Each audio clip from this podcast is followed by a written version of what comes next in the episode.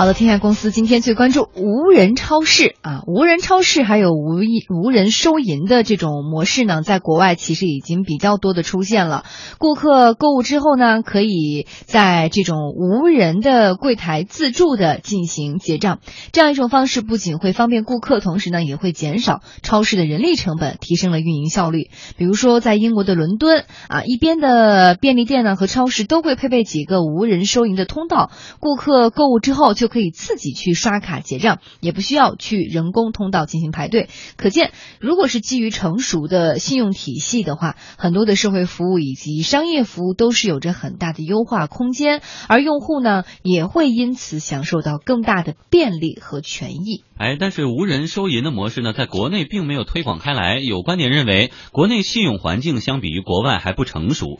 因此呢，无人收银模式在国内肯定行不通。但是也有观点反驳啊，说认为呢，这个随着国内个人征信系统的逐步建立，国内的信用体系肯定也会越来越成熟、越来越健全，公众的信用意识也肯定会越来越强。无人收银模式未来在国内是可以复制的。那么，到底哪种说法？更靠谱呢？嗯，今天是六月六号哈，也是网络上所说的信用日。今天芝麻信用和全食便利店一起在北京建国门附近就搞了一次无人超市的试验活动。便利店内呢没有任何的人来约束啊，呃，或者是说呃您要不要付钱，付多少钱都是由顾客自己来决定的。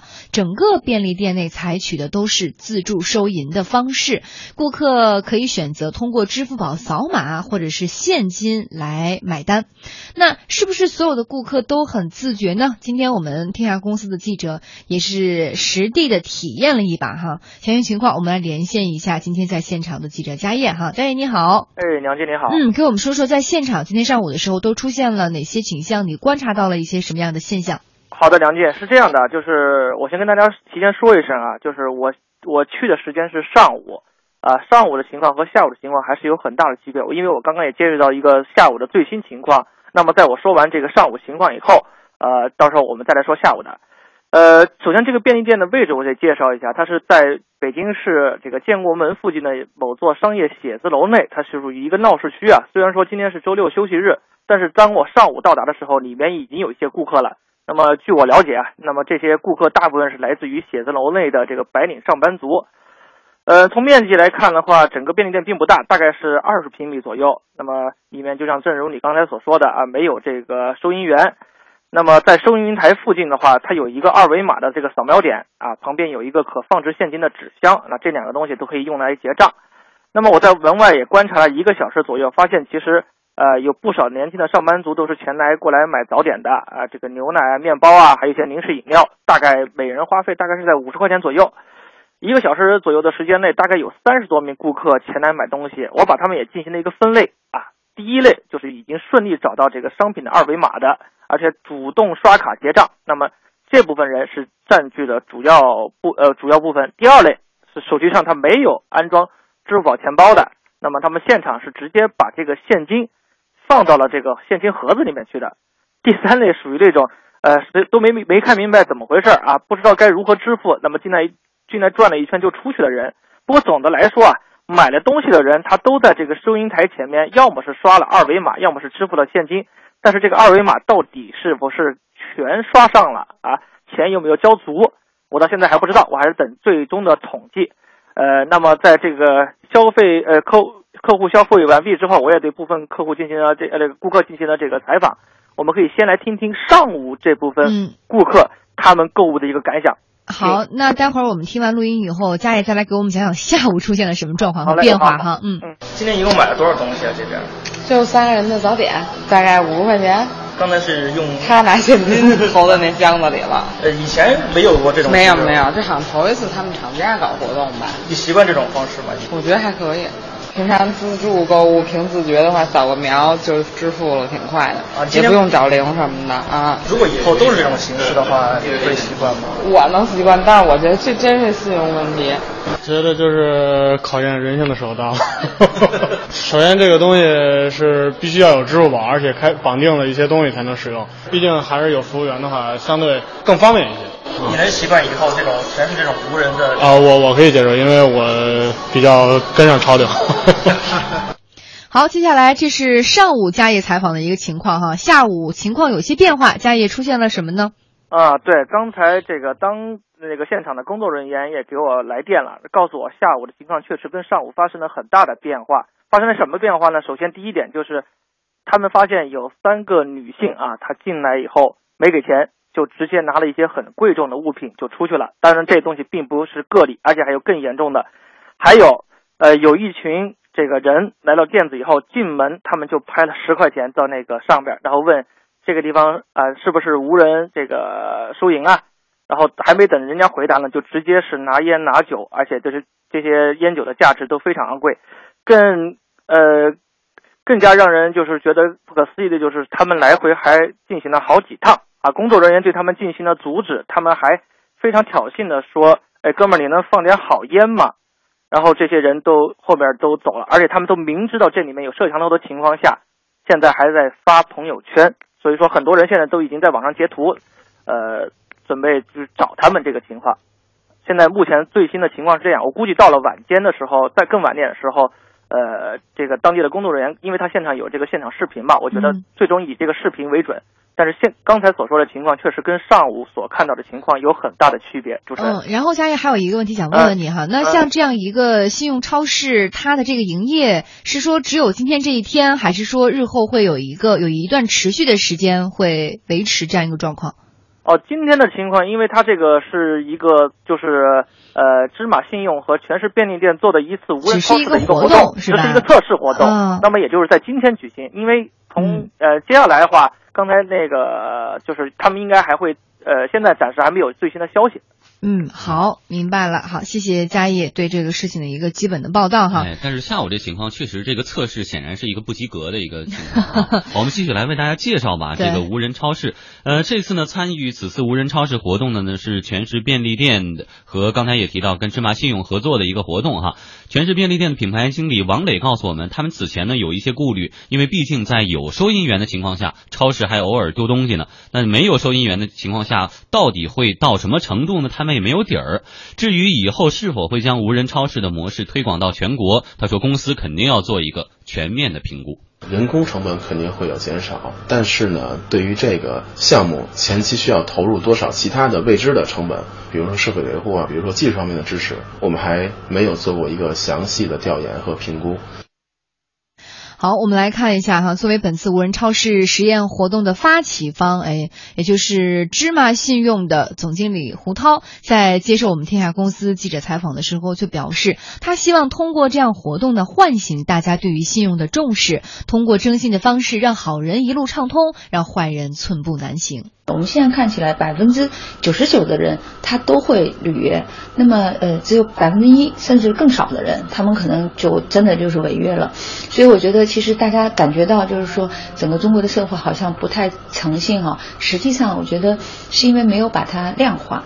当我们征信体系引进来之后，我们可以很清楚的看到违约的人的比例到底是多少。就像您刚才说的，今天我们看到每个人其实都是很守约的，但是呢，每个人又不知道有多少坏人，所以总觉得是不是坏人挺多的。如果说我要是付了钱，别人没付钱，对我就很不公平了。其实这个就是征信体系要做的事情，就是什么呢？我们就是会跟各个合作伙伴把一些违约的人的情况，就是他们反馈给我们，我们就会体现在对这个人的评价上面。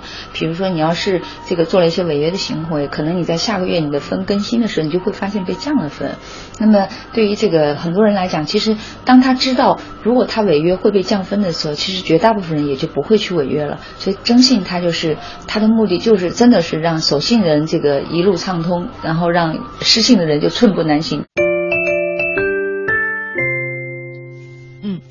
好，我无人超市本来是想通过这样一个活动，尤其是在这个信用日当天组织的一个活动，我觉得在某种程度上可能也是想要考验一把人性哈。结果，呃，就像富江说的，今天的这份答卷上午和下午出现了两个截然不同的状况，上午好像感觉一片都好。下午就出现了一个 令人很吃惊的这种状况，我们不知道是什么原因发生了，引发了这样的一种变化。学斌觉得呢？没有吧？我觉得可能就是嗯，可能就是正是一种这个真实的一种写照吧。这是预料之内的事情。呃，我相信应该是哈，因为，但是我有一点确实没有搞清楚，就是它它这是个试验，那么这个试验就要有试验规则。嗯，比如说在这个试验过程中，如果不足额支付或者不支付设这个商品的这个这个费用的话，那么他会不会因为是参与一个试验而免责？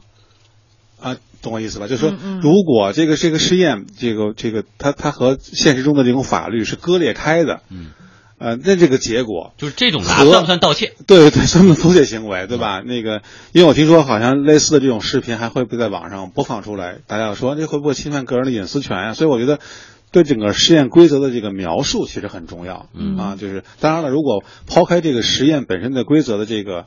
呃，就是这个有有可能可能有歧义，因为它是以一个实验的名义出现的。